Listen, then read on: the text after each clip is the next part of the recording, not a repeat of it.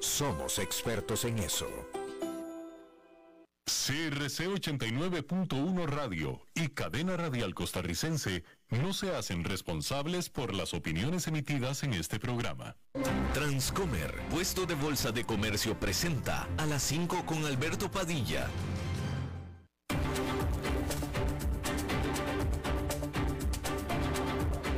Inicia a las 5 con Alberto Padilla un programa diseñado con el objetivo de llevarte diariamente un tema de actualidad, acompañado siempre de reconocidos editorialistas, de lunes a viernes a las 5 de la tarde por CRC 89.1 Radio, a las 5 con Alberto Padilla. Hola, ¿qué tal? Saludos, bienvenidos. Muchísimas gracias por estar ahí. Los saluda Alberto Padilla Síganos en nuestras redes sociales, estamos disponibles en Facebook Live, en la página de este programa, estamos disponibles en la página o en el canal de YouTube, estamos en podcast, en Spotify, Apple Podcast, Google Podcast y otras cinco plataformas importantes más. Y por supuesto estamos disponibles en americano, en Sirius XM Radio, en Estados Unidos, canal 153 de Sirius XM y le mando cordiales saludos a todos ustedes desde la señal y las instalaciones de CRC 89.1 Radio en San José, Costa Rica. Acompañándome al otro lado de los cristales, tratando de controlar los incontrolables, el señor Nelson Campos y la producción general de este programa desde Bogotá, Colombia, a cargo del señor Mauricio Sandoval. Bueno, lo último en la invasión de Rusia sobre Ucrania, hay que decir que un hospital de niños en la ciudad de Maripol, en Ucrania, fue destruido por bombardeos aéreos rusos de acuerdo con los oficiales de esa ciudad. El presidente de Ucrania, Vladimir Zelensky, dijo que había niños vivos bajo los escombros el mayor de, el, alcalde de Kharkiv, otra ciudad de Ucrania, dijo que estaba siendo constantemente su ciudad bombardeada por Rusia. Más temprano en la jornada, tanto Ucrania como Rusia habían hecho un compromiso de un cese al fuego alrededor de ciertas ciudades ucranianas y ciertos pueblos también para permitir la evacuación de la población civil a lo largo de seis corredores humanitarios, pero se supone que Maripul era una de estas ciudades. En Estados Unidos, líderes del Congreso acordaron un paquete de ayuda por 13.600 millones de dólares para ayudar en la guerra de Ucrania. Por su parte, el Fondo Monetario Internacional aprobó 1.400 millones de dólares en financiamiento de emergencia para Ucrania. Más de 4 mil millones del financiamiento de Estados Unidos será para los países de Europa del Este que están teniendo que eh, recibir y mantener un influjo grande de refugiados ucranianos de acuerdo a lo reportado por Associated Press. El presidente Joe Biden en Washington había originalmente solicitado al Congreso solamente 10 mil millones de dólares, pero sin embargo el apoyo bipartisano fue tan grande, el apoyo bipartidista, que esta cantidad de dinero creció de los 10 mil que estaba pidiendo el presidente hasta los 13 mil 600 millones de dólares.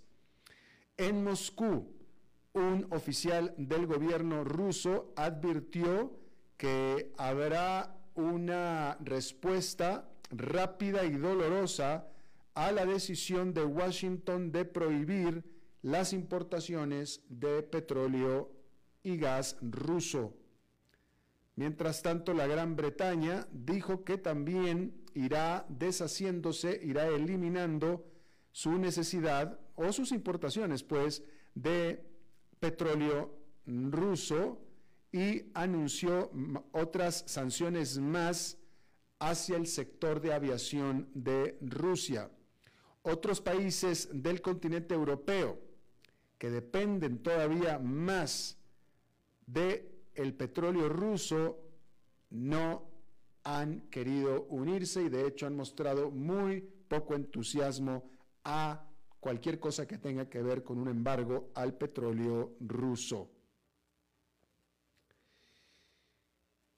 Y por, por, cierto que la propia Gran Bretaña dijo que estaba considerando donar misiles antiaéreos a Ucrania y decir que este país ya de por sí está mandando misiles antitanques.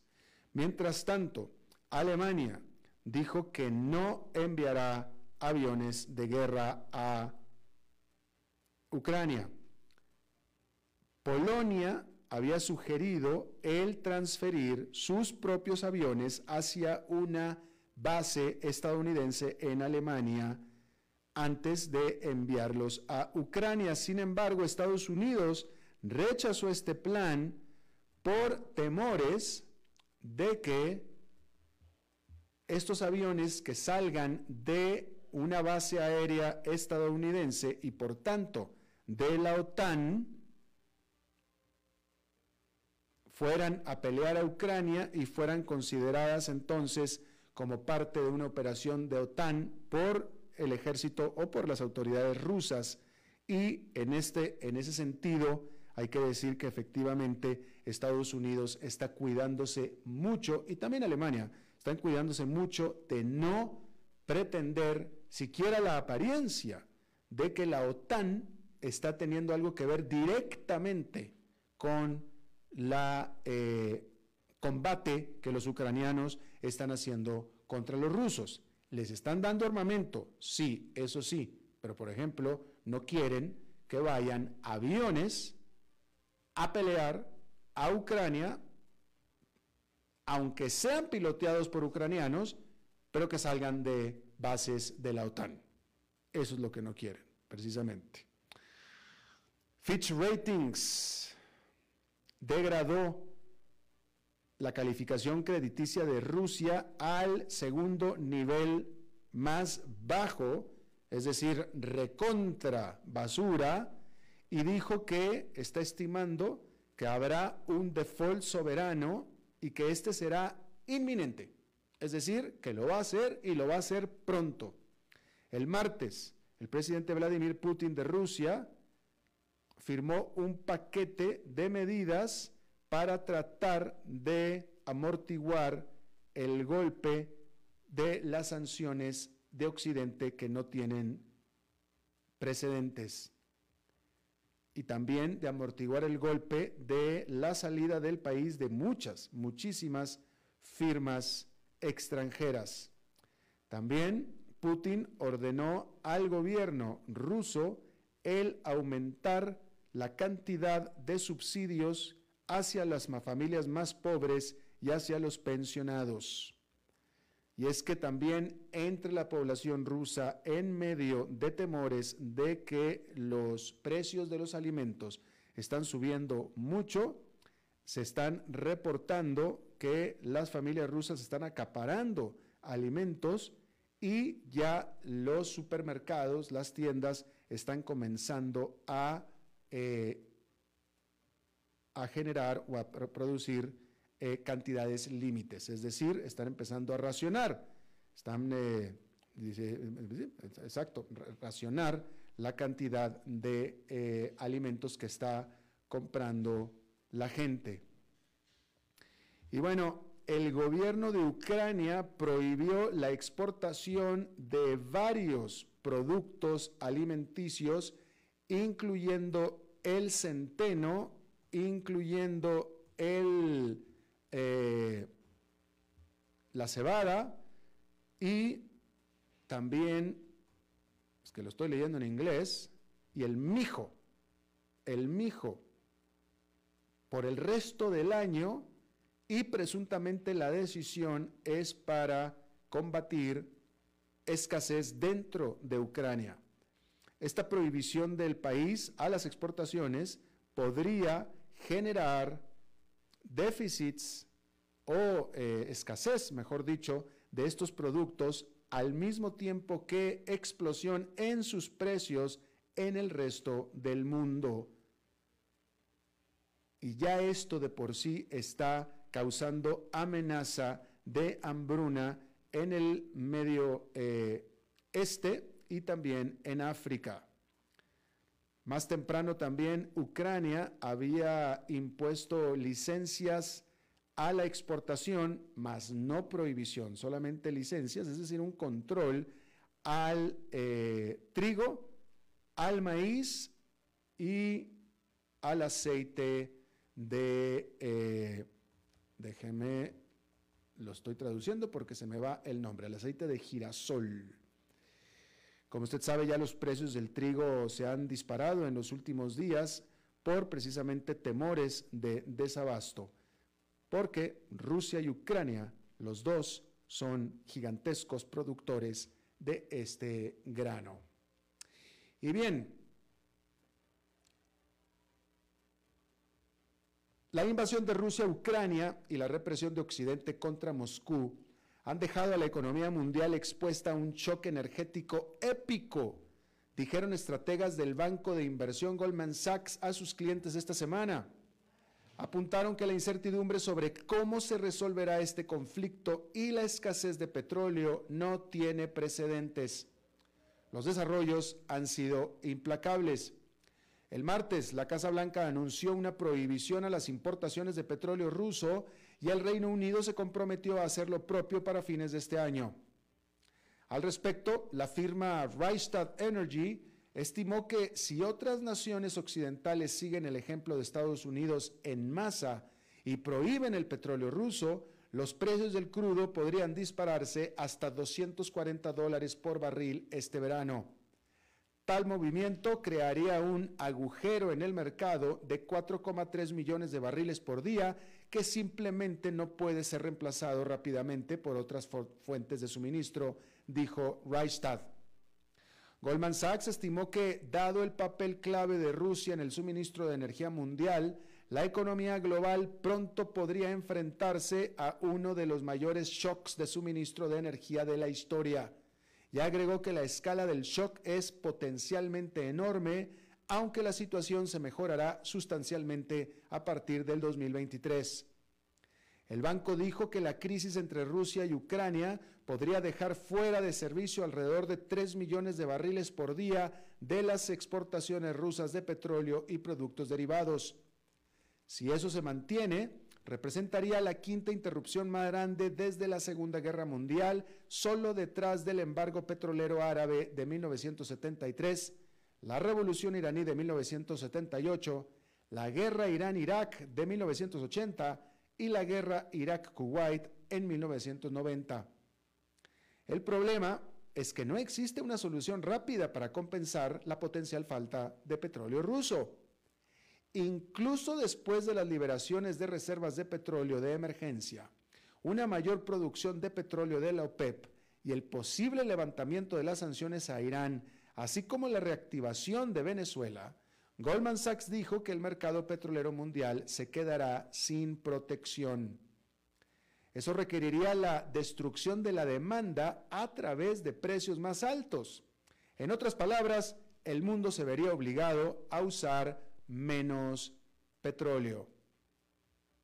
Eso, a su vez, podría dañar la economía si significa menos autos en la calle, menos vuelos y una disminución en la cantidad de petróleo utilizado para fabricar productos como el plástico.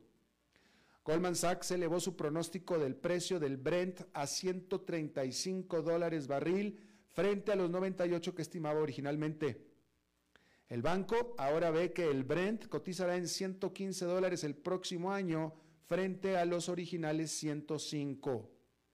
Dijo el banco que el rango de resultados posibles sigue siendo extremo dada la amenaza que representa un aumento en los precios del petróleo para la economía global.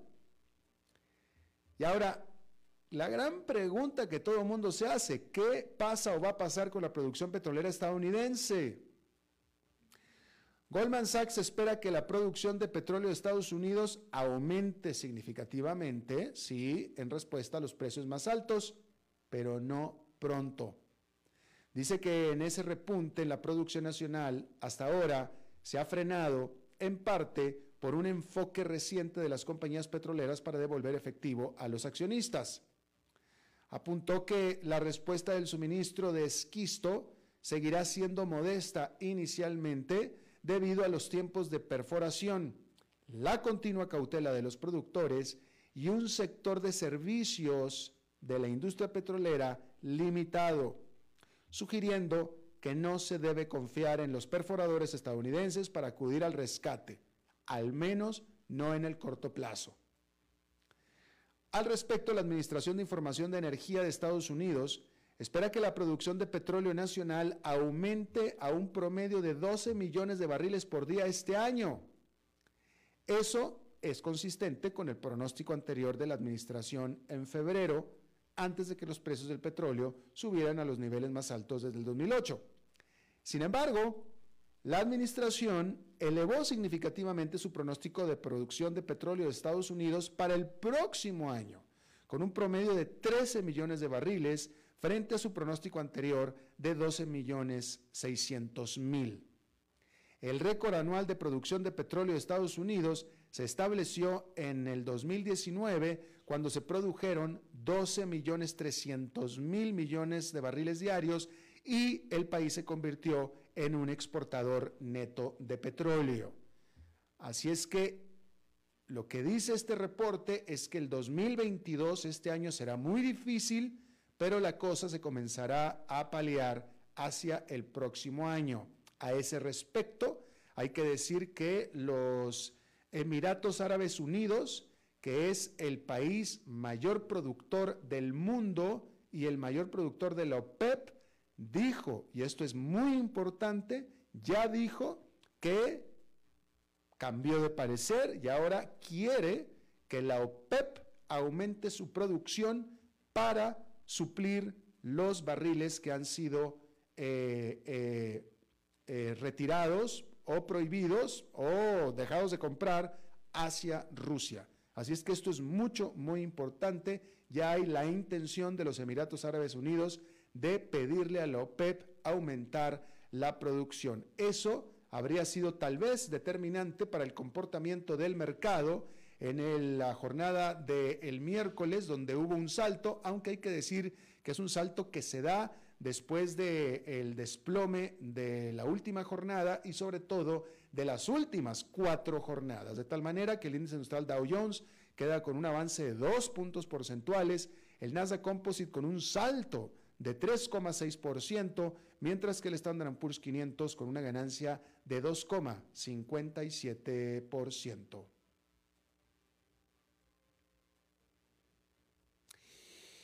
Y bueno, los mercados están tomando un respiro con los precios del petróleo, como estábamos viendo, retrocediendo y las acciones subiendo al estar los inversionistas a la espera de la siguiente ocurrencia, ya sea de Vladimir Putin o de Joe Biden.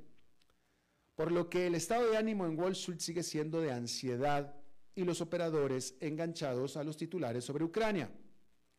El aislamiento de Rusia del resto del mundo sigue creciendo Occidente ahora está tomando medidas para aislarse del enorme sector energético del país. Luego que Estados Unidos anunciara la prohibición a las importaciones de petróleo y gas natural de Rusia, la Unión Europea dijo que el bloque tiene el objetivo de reducir las importaciones de gas natural ruso en dos tercios este año. El gigante petrolero Shell anunció el martes que detendría nuevas compras de crudo ruso e icónicas marcas estadounidenses, incluidas McDonald's, Starbucks, Coca-Cola y PepsiCo, dijeron que cerrarán sus establecimientos en Rusia y dejarán de vender sus productos en el país.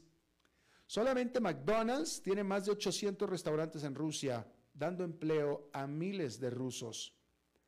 Y sin embargo, la comunidad de inteligencia de Estados Unidos no cree que Putin esté a punto de reducir su agresión. La directora de Inteligencia Nacional, Abril Haynes, dijo al Congreso que la inteligencia indica que Putin ve en el conflicto en Ucrania como una guerra que no puede permitirse perder. Mientras tanto, el Kremlin dijo el miércoles que Estados Unidos había declarado una guerra económica a Rusia. En este contexto, los inversionistas se están preparando para las dificultades que persistirán durante algún tiempo. Un referencial indicador de miedo y codicia empresarial se encuentra en territorio de miedo extremo. El Bank of America dijo a sus clientes esta semana que no hay una vía de salida clara para Rusia, por lo tanto, nuestro caso base asume muchos meses de alta incertidumbre, sanciones duras y precios elevados de la energía. Una gran incógnita es si y cómo Putin tomará represalias por las duras sanciones que Occidente ha impuesto a Rusia en los últimos días. Una podría ser la carta de la gasolina. Europa no ha anunciado un embargo sobre el petróleo y el gas de Rusia, pero Moscú podría emprender un ataque preventivo al respecto. El viceprimer ministro Alexander Novak dijo el martes en la televisión estatal que Rusia podría tomar represalias contra las sanciones europeas, cerrando el acceso de Alemania al Nord Stream 1, que es este crucial gasoducto que suministra gas natural al país. Eso impulsaría aún más los precios de los mercados energéticos y Alemania, que es la economía más grande de Europa, obtiene la mitad de su gas natural de Rusia a través de ese gasoducto. Otra podría ser la prohibición de la exportación. Putin emitió una orden para restringir o prohibir las importaciones y exportaciones de ciertos productos y materias primas de Rusia, aunque los detalles siguen siendo confusos. Las exportaciones de fertilizantes, que necesitan agricultores de todo el mundo, están recibiendo especial atención. Rusia representó el 10% de las importaciones de potasa a Estados Unidos entre el 2017 y el 2020, según el Servicio Geológico de los Estados Unidos. Y también están los ataques cibernéticos, porque los operadores también están en alerta ante señales de que los temibles piratas informáticos rusos podrían interrumpir el sistema financiero mundial. Funcionarios estadounidenses se han reunido con ejecutivos de grandes bancos para discutir cómo podrían responder a cualquier eventual ataque. Un informe del 2020 del Banco de la Reserva Federal de Nueva York analizó un posible deterioro de la red de pagos mayoristas, el sistema vital que utilizan las instituciones financieras para liquidar transacciones entre sí, y descubrió que una incursión de cualquiera de los cinco principales bancos de Estados Unidos tendría un dañino efecto dominó que afectaría al 38% de la red en promedio. La conclusión entonces, algunos inversionistas pueden ver los momentos de relativa calma como una oportunidad de compra, pero existe un consenso en que pasará mucho tiempo hasta que vuelva al mercado la confianza. Y bueno, como estamos viendo, muchas partes del mercado están agitadas en este momento, pero el comercio de metales es particularmente volátil. La Bolsa de Metales de Londres este martes suspendió el comercio del níquel después de que los precios se duplicaron en cuestión de horas a 100 mil dólares por tonelada métrica y la suspensión se mantuvo el miércoles. La bolsa dijo en un comunicado que los eventos actuales no tienen precedentes y agregó que entiende el deseo de los participantes del mercado de reabrir la operación, pero también observa el deseo de precaución del mercado. La bolsa adelantó que no espera que se reanuden las operaciones de níquel antes del viernes. Los inversionistas estaban preocupados por el destino de las exportaciones de níquel de Rusia, que es el tercer proveedor más grande del mundo.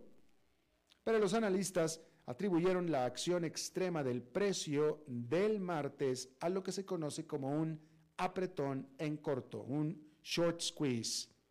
Los operadores que habían estado apostando a que los precios caerían se vieron obligados a volver a comprar para cubrir sus pérdidas, lo que amplificó el repunte. La Bolsa de Metales de Londres espera que la suspensión de las operaciones calme el frenesí. Pero la turbulencia es un recordatorio de que los factores técnicos pueden plagar los mercados durante los periodos de mayor agitación, lo que exacerba cualquier cambio. Y eso no es todo. También podría dificultar aún más la vida de los fabricantes de automóviles que ya estaban lidiando con problemas en la cadena de suministro. Y es que el níquel es un componente clave en las baterías de iones de litio utilizadas en los vehículos eléctricos. Al respecto, VS dijo a sus clientes que la guerra entre Rusia y Ucrania desencadena una mayor presión alcista en los precios de las baterías y estima que los autos eléctricos podrían encarecerse mil dólares más como resultado del aumento en los costos de los metales. Al mismo tiempo, se espera que el conflicto impulse la demanda de vehículos eléctricos en un mercado que ya está agotado a medida que se disparan los precios de la gasolina. Vamos a hacer una pausa y regresamos con nuestra entrevista de hoy. A las 5 con Alberto Padilla, por CRC 89.1 Radio. Transcomer, puesto de bolsa de comercio, presenta Dinero Inteligente, consejos prácticos para tus finanzas personales. Warren Buffett, el magnate americano, dice, o se gana dinero mientras se duerme o se muere trabajando para ganar dinero. Trabajar y ahorrar no es suficiente para hacer rico a nadie. El secreto de cualquier persona adinerada es hacer que su dinero trabaje por ella. Pero ¿cómo logramos este objetivo? Invertir sus ahorros en una cuenta de interés compuesto o en negocios rentables le hará ganar dinero sin tener que hacer trabajo extra. Tenga esto en cuenta, cuando paga intereses está perdiendo dinero, pero cuando gana intereses su dinero está creciendo por usted. En Transcomer estamos dispuestos a asesorarle. Ingrese a transcomer.com y pida hablar con un asesor. La consulta es gratuita y no genera ninguna obligación. Transcomer, puesto de bolsa de comercio presentó Dinero Inteligente, consejos prácticos para tus finanzas personales. Transcomer, puesto de bolsa de comercio, construyamos juntos su futuro, somos expertos en eso. Hey vos, sí, este mensaje es para vos. ¿Cuánto dinero tenés en el banco? No te preocupes, yo sé, apenas para llegar a la quincena. ¿Y si te despidieran? ¿De cuánto es tu fondo de emergencia? También sé la respuesta. No tenés nada para emergencias. Y si te pregunto, ¿qué porcentaje de tu salario ahorras? ¿Qué me vas a decir? ¿Acaso no estás harto de pensar en todo menos en tu futuro financiero?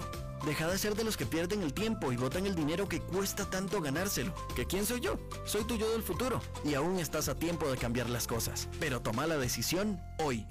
Transcomer, puesto de bolsa de comercio. Construyamos juntos su futuro. Somos expertos en eso. El valor en la ética incluye no tener miedo de lo que se dice y a quién se le dice, sin importar las consecuencias o represalias que puedan sobrevenir. Entre los valores éticos más relevantes se pueden mencionar justicia, libertad, respeto, responsabilidad, integridad, lealtad, honestidad y equidad. Los valores éticos se adquieren durante el desarrollo individual de cada ser humano en el entorno familiar, social, escolar e inclusive a través de los medios de comunicación. Solo si lo público y lo privado caminamos en positivo y con valores, Costa Rica saldrá adelante. Un mensaje de la Cámara Nacional de Radiodifusión, Canara.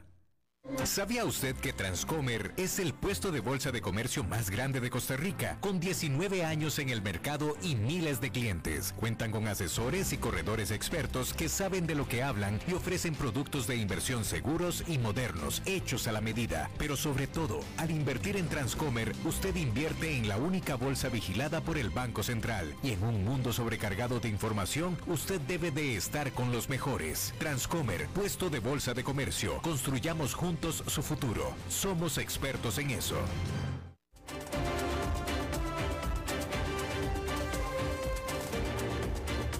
Seguimos escuchando a las 5 con Alberto Padilla. Muchas gracias por continuar con nosotros. En San José, Costa Rica, esta semana se realizó el quinto foro de desarrollo sostenible eh, convocado, organizado por la CEPAL, por la Comisión Económica de América Latina y el Caribe, que a su vez es dependiente de las Naciones Unidas. Hubo, 33, hubo representantes de los 33 países de América Latina y yo le agradezco muchísimo a José Luis Amaniego, director de Desarrollo Sostenible de la CEPAL, que esté con nosotros. José Luis, ¿estás en Santiago o estás en San José? Estamos en San José de Costa Rica junto con muchos otros colegas de la CEPAL en una primera reunión presencial después de tanto tiempo que estuvimos confinados por la pandemia. Esta es una primera vez que nos reunimos después de dos años en esta reunión presencial. ¡Wow! ¡Qué, qué interesante y qué impactante, ¿no? Sí, uno se, se, se acuerda y vuelve a valorar las eh, ventajas de poder interactuar a nivel personal con la gente y eh, la cantidad de intercambios que se dan fuera de las agendas formales. Claro, claro. Eh, José Luis, bueno, pues qué bueno que, que, que, que, por fin pudieron salir y que, y que están disfrutando, bueno, que se está realizando este esfuerzo por el desarrollo sostenible. Déjame te pregunto, y qué bueno que hay representantes de los 33 países y pues la intención es buena y todo, pero no quiero ser, sonar demasiado sarcástico ni irónico, pero en una región tan pobre que a duras penas nos estamos desarrollando, ¿es posible podernos desarrollar y encima de manera sostenible? Bueno, nosotros estamos claramente convencidos de que sí. Eh, déjame acotar una, una, cuestión importante porque eh, fue trascendente para el foro. Eh, la, CEPAL ha venido siendo dirigida desde hace muchos años por Alicia Bárcena, eh, que justamente en este foro... Y Alicia instaló una idea en la región. José Luis, discúlpame, pero justamente se cortó la comunicación cuando ibas a decir justamente en este foro, ¿qué? fue la última reunión pública regional de Alicia Bárcena como secretaria ejecutiva de la CEPAL. Una de las cuestiones que instaló Alicia Bárcena en el pensamiento latinoamericano es la idea de que las cosas efectivamente se pueden hacer mejor con ganancias simultáneas en lo económico, en lo social y en lo ambiental. Y a eso la CEPAL lo ha venido llamando un gran impulso a la sostenibilidad. Entonces, hemos identificado al menos ocho líneas de acción en donde América Latina tiene claras ventajas para poder avanzar hacia un desarrollo sostenible y justamente ayudar a erradicar la pobreza. Déjenme poner un ejemplo. los, los, servicios públicos en América Latina eh, son consumidos o son utilizados por la mayor parte de la población. A diferencia de otras regiones del mundo en donde mucha gente anda en auto privado, etcétera, etcétera, eh, por ejemplo, en América Latina, entre el 60 y el 70% de la población sigue usando el transporte público, eh, requiere de mejoras en agua y saneamiento. Y cuando tú mejoras estas infraestructuras, lo haces, tiene ciertas características que son importantes. Mira, pueden ser muy bajos en importaciones, porque la estructura productiva de América Latina lo puede hacer. Son muy intensas en empleo, empleos incluso decentes y generan entonces una derrama salarial importante. Y todas ellas contribuyen o a la salud o a bajar la huella ambiental. Y esas mismas características las comparten algunos otros sectores, como cuál? El de las energías renovables, donde América Latina está particularmente bien dotada. La economía de la salud, el turismo sostenible, la economía del cuidado, la economía circular, donde hay un rezago enorme. Eh, y por supuesto también el cierre de la brecha digital. Entonces, la bioeconomía, donde también la región tiene una gran riqueza. Si apostáramos por estos sectores, si la política pública le ayudara y el financiamiento también se coordinara para favorecer estos sectores, podríamos combatir la pobreza, ser menos pobres, pero al mismo tiempo bajar la huella ambiental y al mismo tiempo generar empleos y beneficiar a la economía. Entonces, es posible, realmente es posible. Eh, pero hablas de que sí y sí y sí, es decir, que todavía no se hace. No, todavía no se hace. Nosotros tuvimos un revés muy fuerte con la pandemia de por sí que, nos exacerbó las desigualdades y los rezagos. Y nos obligó a gastar como región. Se gastaron varios puntos del PIB para poder eh, paliar los efectos de la recesión inducida por la pandemia. Y cuando tuvimos la opción de gastar, lo que vimos, y esto también se dijo en el foro, se gastó en una proporción de 6 en contra del ambiente y 1 a favor del ambiente. 6 contra 1, pudiendo escoger otras alternativas para invertir. Por supuesto, se trató de mantener la capacidad de consumo en los países, sin duda, pero con un, patrón de consumo que no nos, no nos está llevando a un buen lugar. En el foro se expresó mucha preocupación, en particular por tres efectos muy negativos. Uno, el rezago que ha provocado particularmente entre las mujeres, que, que han visto retroceder su condición en más de una década. Un segundo campo de preocupación muy fuerte es el impacto que está teniendo el cambio climático, sobre todo sobre los países chiquitos, los insulares y los centroamericanos.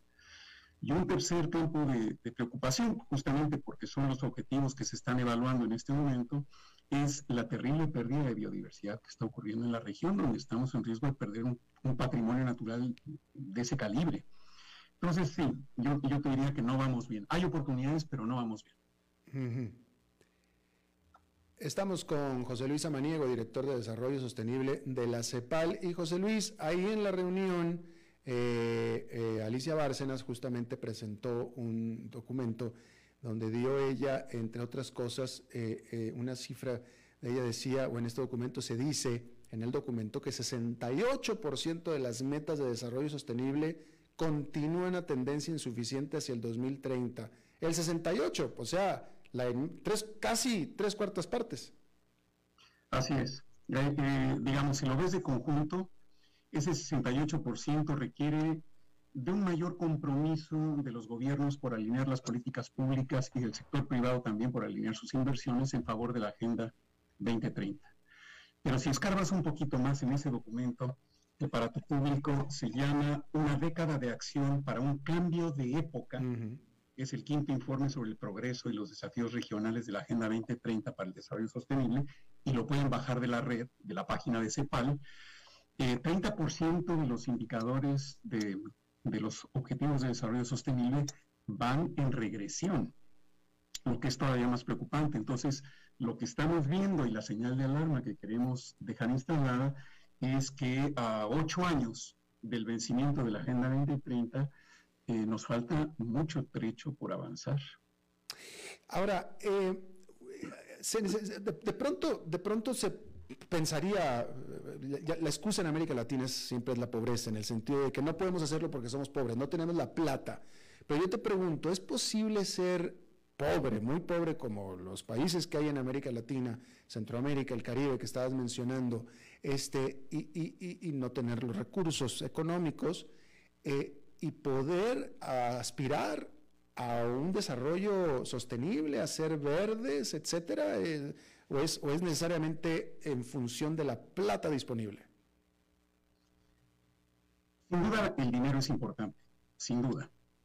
Pero hay otras cosas que son igualmente importantes y hay muchos cambios que se pueden hacer sin tener que poner dinero por delante. Mira, déjame ponerte un ejemplo que yo creo que es muy pertinente para Centroamérica, bueno, en realidad para toda América Latina, pero particularmente para los países que no tienen industria automotriz. Estamos viendo que hay un cambio hacia la movilidad eléctrica, se está dando en todos los sistemas de transporte público en la región. Y desafortunadamente, como no se coordinan las ciudades para, para la compra de esos vehículos, tampoco se manda una señal a la industria de la región y por lo tanto esos buses eléctricos más limpios, que no vibran, que te permiten recuperar espacio público, que te dan una mejor calidad de servicio, vienen de China.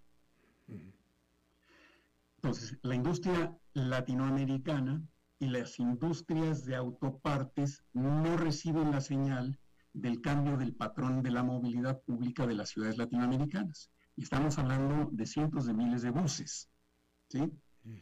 Tampoco tampoco se está regulando, se está fomentando, por ejemplo, la reconversión de los vehículos de combustión interna a eléctricos, que eso no tienes que tener una industria automotriz. Eh, muchos de los países que no tienen industria automotriz son muy capaces de fabricar un motor eléctrico y los sistemas de cableado. Unos pocos podrán hacer las baterías, pero eso te permitiría eh, reindustrializar o diversificar la planta productiva de América Latina. Y lo mismo te puedo decir para la industria, por ejemplo, de las renovables. Eh, en la región tenemos dos ejemplos extremos eh, de estrategias. Un país como Chile, que tiene muy buena dotación de renovables y que ha hecho un esfuerzo muy grande por limpiar su matriz eh, eléctrica, básicamente importa las plantas y las piezas y las partes. Brasil, que ha venido siguiendo otra estrategia y que también está muy bien dotada, va generando regulación, acomoda el financiamiento de sus bancos, pone una norma de nacionalización progresivamente creciente para meter la producción nacional a su mercado de renovables y genera una industria. Entonces se queda no solamente con los beneficios de las energías renovables, se queda también con los beneficios de una planta productiva diversificada. Y como eso, digamos, por eso te menciono estos ejemplos, todos esos sectores de los que estamos hablando tienen un comportamiento muy parecido. Eh, José Luis, ¿hacia dónde es donde, cuál es el ideal? ¿Hay un modelo en el mundo que nosotros digamos hacia allá más o menos debemos estar apuntando? ¿Qué, qué país sería ese? Mira, yo te diría que los países nórdicos son un muy buen modelo. Dinamarca, Noruega, Finlandia. Que, ricos todos, todos ricos todos ricos muy dependientes, por cierto, de recursos naturales. No nacieron siendo potencias industriales para nada, nacieron más bien como potencias del sector primario y básicamente un sector forestal que es mucho menos productivo que los bosques de América Latina y el Caribe. Pero fueron orientando su economía, fueron construyendo estados del bienestar para proteger a su población, fueron ensayando en su mercado interno y ahora están, ahora tienen capacidades exportadoras, capacidades de innovación, de diversificación productiva y particularmente en el caso de Noruega, eh, están preservando el capital natural petróleo en un formato distinto, lo están preservando como un fondo nacional en donde van poniendo las ganancias del petróleo. De modo que cuando se les acabe el petróleo puedan seguir teniendo esa riqueza convertida en un fondo financiero que produce una renta nacional con la que financian en parte el gasto público. Este famoso fondo, fondo soberano. Eh, así es. Eh, ¿Cuál es la posición de, eh, no sé si de la CEPAL, pero del foro, digamos, o de... estoy, estoy, pensando en, la, en, la, energía, estoy pensando en la energía nuclear. La energía nuclear es limpia, es súper verde y es eficiente pero no sé eh, si, sea necesariamente eh, del gusto de, del foro de la CEPAL. Pues mira, el problema con la energía nuclear son dos, básicamente. Uno, que es bastante cara su construcción y en general eh, es parte inmanente a esa industria incurrir en sobrecostos. Y luego tienes el otro problema, que es no tienes la tecnología en la región ni para hacer los reactores nucleares ni para deshacerte de los residuos. De hecho, casi nadie en el mundo tiene tecnología para deshacerse de los residuos, salvo que estuviéramos hablando de las nucleares de frontera, eh, que ya son mucho más chiquititas, que trabajan básicamente con los residuos de las viejas plantas nucleares. Y si tienes una solución adecuada para los residuos, bueno, no, habría por qué estar en contra. Eh, pero entre la opción nuclear y las de renovables, tú tienes el conocimiento técnico y la capacidad industrial de producir las piezas y partes de las otras renovables, de las otras energías eh, renovables como la solar, la, la, eólica, y podrías tener en las universidades latinoamericanas la capacidad para desarrollar alternativas para aprovechar otras como la mareomotriz.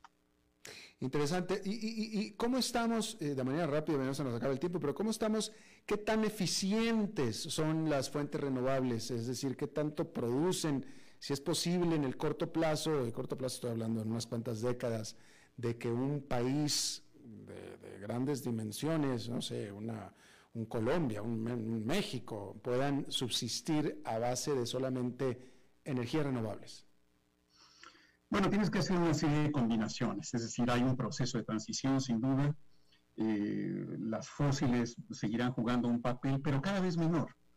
Eh, hace unos pocos años, con tus cinco años, todavía era creíble enteramente pensar que el gas natural era una tecnología de transición entre carbón, diésel, combustóleo hacia las energías renovables y que eso estabilizaba el sistema.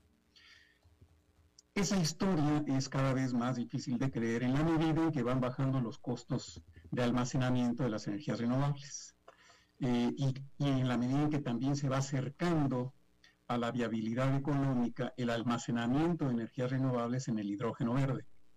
Entonces, si vas a congelar inversión por 40 años en gas natural, a lo mejor te esperas un poquito a que bajen los costos de almacenaje en sales, en litio, en hidrógeno verde, y mejor eh, empiezas a apostar para una tecnología que te va a durar 40 años en las verdes y no en las fósiles. Entonces, eh, yo creo que hay una transición que se va acercando, eh, tanto por la baja en el costo de las baterías como en la baja de la producción de las renovables, que hoy son completamente competitivas con las fósiles sin ningún tipo de subsidio. Mm, interesante. Bueno, ¿y, qué tal? ¿Cómo va, ¿Cómo va América Latina en renovables? Eh, Costa Rica, de esto se habla poco, ¿eh? que yo sepa, solamente hay dos países en el mundo que dependen prácticamente 100% de energía renovable en su electricidad, Islandia y Costa Rica. Y Uruguay. Ah, ¿también Uruguay? Ah, también Uruguay. Uruguay es eh, prácticamente 96% eh, eh, renovable o 100% renovable ya en su matriz eléctrica. Es decir, toda la electricidad que consume ya viene de fuentes renovables. Lo que rezaga a, Uruguay, y ahora lo está empezando a atender muy bien, es que sigue consumiendo combustibles fósiles líquidos para su parque automotor. Y eso hace que su matriz energética sea apenas eh, un poco mayor del 50% renovable por el efecto de los vehículos. Lo mismo le pasa a Costa Rica. Sus vehículos no, no, usan energías renovables. Entonces, lo que se tiene que producir ahora es la transición de la movilidad hacia la electricidad para que efectivamente Costa Rica, Islandia, Uruguay, Nicaragua, que tiene una parte importante de renovables, Chile, que crecientemente se está moviendo a las renovables, eh, sean cada vez más suficientes hasta que lleguen a la autosuficiencia en materia de renovables. Interesante. sí. Eh, nada más te quería comentar un, poco, mira, eh, el foro es parte de la estructura de gobernanza de la sostenibilidad global. Y a lo que sirve es para que haya revisiones entre pares y la región se vaya poniendo al día de dónde trae déficit, dónde hay buenas prácticas, de modo que pueda discutir, justamente como lo estamos haciendo nosotros, nada más que en un marco eh, más formal, con documentos y, con acuerdos, etcétera, eh, el camino hacia el desarrollo sostenible. Es, es un ejercicio periódico de evaluación del tránsito hacia el desarrollo sostenible. Excelente. José Luis Amaniego, director de Desarrollo Sostenible de la CEPAL desde San José, Costa Rica. Te agradezco muchísimo que hayas estado con nosotros esta tarde. A ustedes por darnos el espacio. Magnífico. Muchas gracias. A la orden siempre. Gracias a ti. Bien, y como cada semana, vamos ahora a recibir la visita de un buen amigo, el señor Dado, el señor Enfadado. ¿Cómo está, mi querido señor Dado? Con las bolas al piso, Padilla, ¿cómo cree que vamos a estar? Escucha, estamos acá en Estados Unidos, viste el crecimiento pero satelital de los costos de la gasolina. Estoy muy enojado, Padilla, te lo pongo así suavemente. Pero bueno, perdón por el exabrupto. ¿Cómo te va, Padilla? Saludos a la audiencia. Muy bien, oiga, este, pues, este, pues estamos de plácemes porque a partir de esta semana, señor Dado, usted, que usted, usted está basado en Estados Unidos y bueno, a partir de esta semana eh, estamos eh, presentes en este nuevo canal de noticias en español en radio satelital XM Radio, canal 153 americano. Se llama americano. Bueno, Padilla, felicitaciones, te vas para arriba como Pedro de Buzo.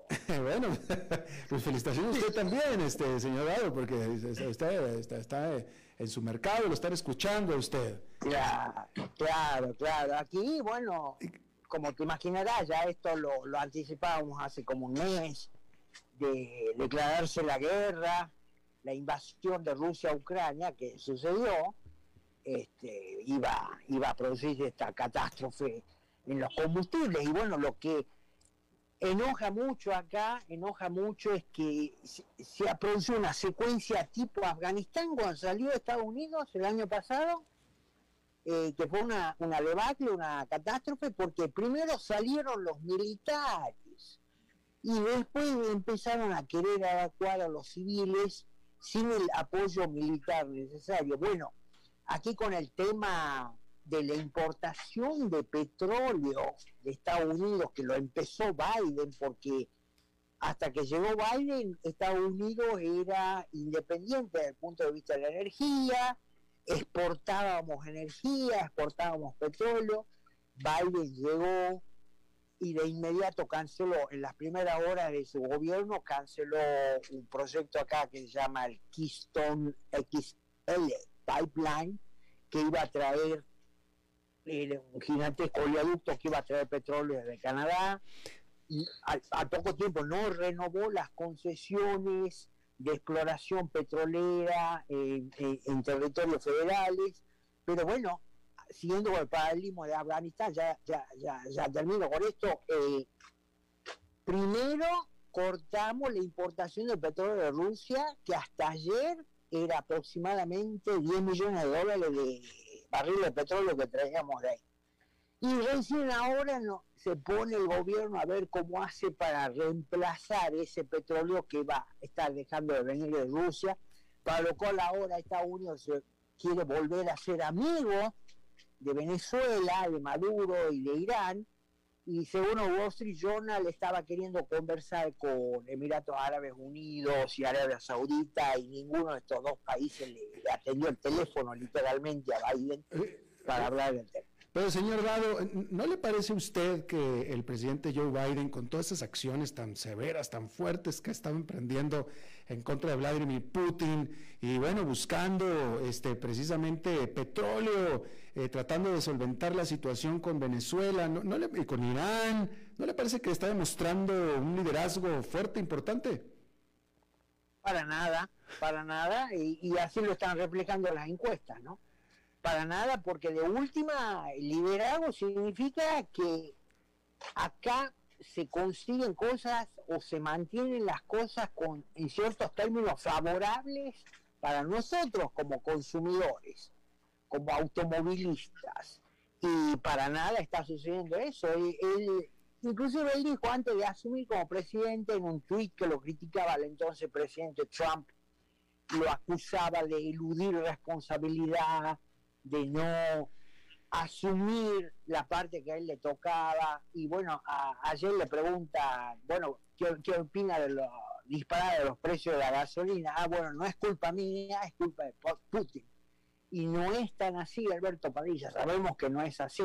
Ellos eh, tenían los instrumentos, los recursos para evitar que se produjera esta invasión de Rusia a Ucrania, y no lo supieron utilizar, no pudieron utilizarlo y aquí estamos. Lo que da mucha rabia acá, Alberto, es que el gobierno de Biden está como súper ideologizado. Ellos inclusive te lo han dicho abiertamente que esta crisis es una oportunidad para que la gente se compre, la gente que apenas puede pagar la gasolina ahora y la alimentación, alimentar a sus familias, todo eso, pagar la renta, la hipoteca, es una excelente oportunidad para que se compre un auto eléctrico que en promedio vale 60 mil dólares. O sea, la gente no puede cargar a 4 dólares, 5 dólares en muchos lugares, 7 ya han llegado a la costa oeste, no puede cargar gasolina a esos precios y el gobierno le dice así, onda a María Antonieta, el secretario de Transporte le dice, bueno, si se quejan los precios de la gasolina, cómprense un auto eléctrico.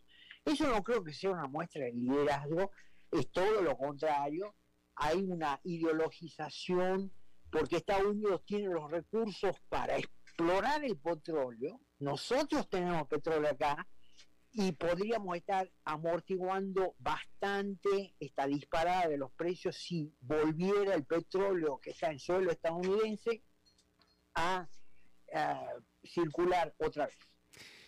Bueno, pues ahí está, muy claro, muy claro, muy eh, conciso y sucinto, mi querido señor Dado. Le agradezco muchísimo que nos haya visitado esta vez.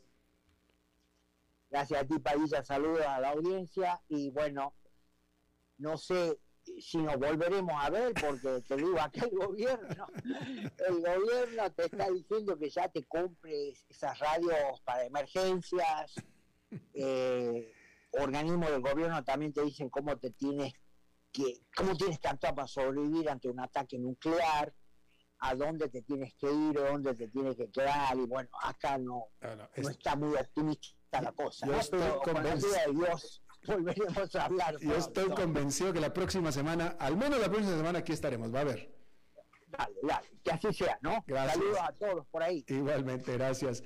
Bueno, eso es todo lo que tenemos por esta emisión. Muchísimas gracias por habernos acompañado. Espero que termine su día en buena nota, en buen tono. Y nosotros nos reencontramos en 23, en 23 horas. Que la pase muy bien.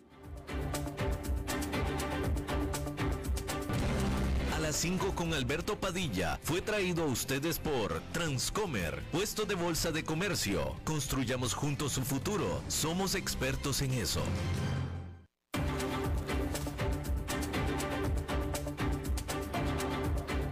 Concluye a las 5 con Alberto Padilla. Un programa diseñado con el objetivo de llevarte diariamente un tema de actualidad, acompañado siempre de reconocidos editorialistas, de lunes a viernes a las 5 de la tarde por CRC 89.1 Radio, a las 5 con Alberto Padilla.